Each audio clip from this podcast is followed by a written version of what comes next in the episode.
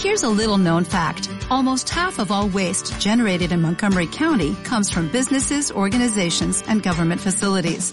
Reducing the amount of waste in your workplace will have a positive impact on our environment. It can also save you money on your disposal costs. Reducing waste and recycling at your business is easy to do and is the law in Montgomery County. Make it your business to recycle right. Learn more at montgomerycountymd.gov slash recycle right or call 311.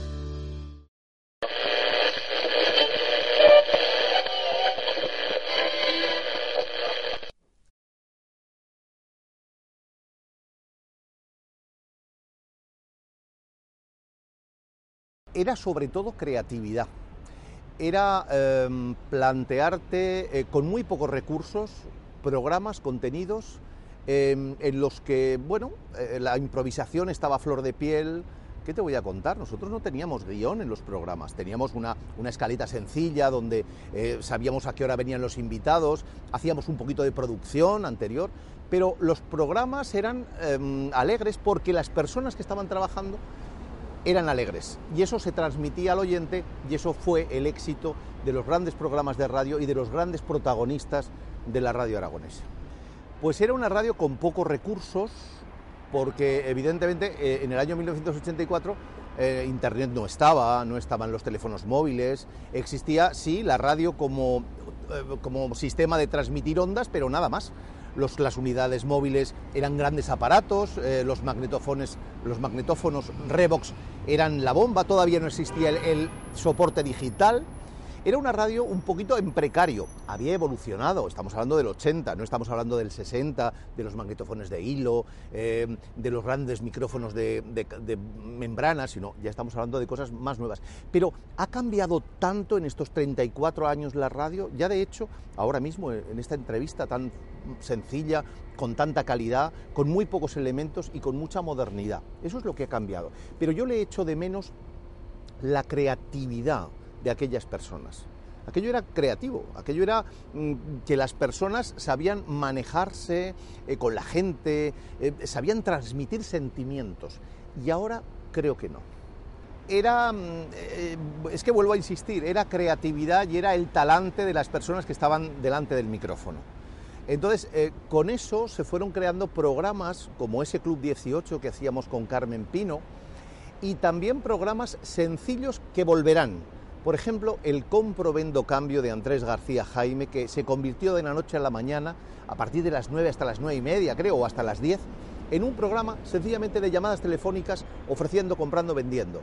Y unos soportes musicales y la magia de Andrés García Jaime, que me gustaría que pudieras eh, eh, tener en este, en este programa, porque mm, realmente es otro de los grandes, de las voces de oro, las voces aterciopeladas magníficas y su rapidez. Pero hacía, había programas, eso, lo que tú comentas, programas que tenían una chispa y que, atención, volverán, porque todo vuelve. Es decir, volverán eh, el programa Contactos, donde llegamos a casar a personas, era un programa de relaciones, ahora mismo, pues, naturalmente en Internet hay eh, cantidad de páginas eh, que ofrecen contactos, pero hacerlo en, en la radio fue una gran novedad. Fue una gran novedad sacar la radio a la calle, fue una gran novedad sacar eh, una unidad móvil, el, coche color naranja de Estudio 7, de nuestro queridísimo y, desaparecido Enrique Calvo Cabello. Eh, fue novedad el hacer programas musicales eh, y pasar desde el canal 2 de Radio Zaragoza a los 40 principales, la Radio Fórmula. En, aquello, en aquella década del 84, 90 y tantos, pasaron cosas muy importantes en la radio, no solamente a nivel local, sino a nivel nacional. Las grandes cadenas vivían una época mmm, de económica tremenda. La SER era potente, no lo siguiente. En la época de Fontán, en la época de la COPE como potencia religiosa, Radio Juventud de Zaragoza también estaba ahí en ese plantel.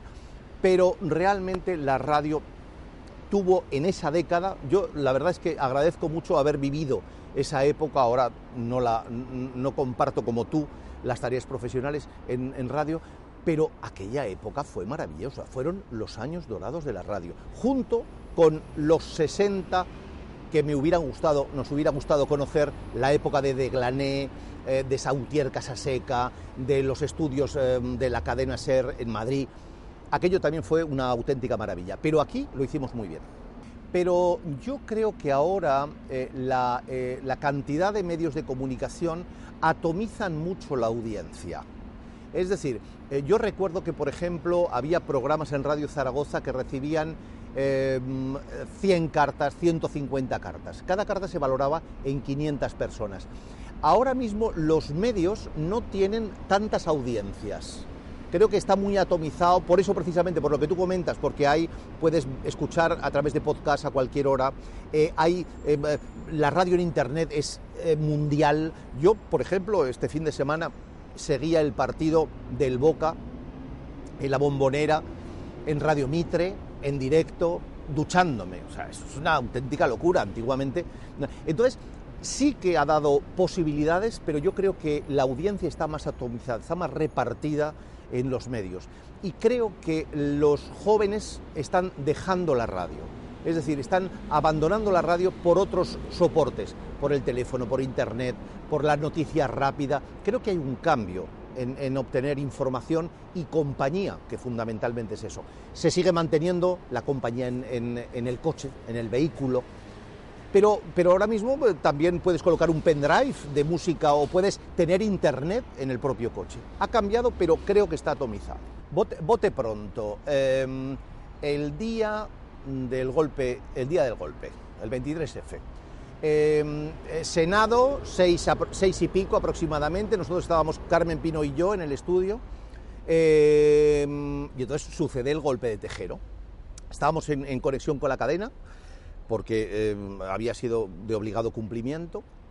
Y entonces, de repente, la cosa se empieza a complicar, silencios, el director baja, pone música clásica, aparecen dos señores de gabardina, eh, todo el mundo expectante. Mm, entonces, vivimos con una intensidad aquello y yo recuerdo que por la tarde-noche volvía un comisario abajo preguntándome quién era, dónde subía. Y si recuerdas, estuvimos durante dos, tres meses con Policía Nacional viviendo con nosotros. Aquel momento fue em, de los de impresión. Y luego una anécdota también, pues un concurso que hice, y además es eh, muy simpático porque hice un concurso por la noche con panaderos en los que eh, el juego consistía, o el concurso consistía, en traer el pan más grande que pudieran hacer.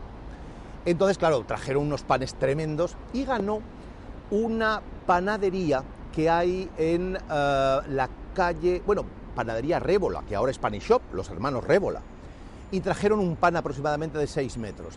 Aquellos panes pues em, fueron a parar a un centro benéfico, a Cáritas, etcétera, etcétera.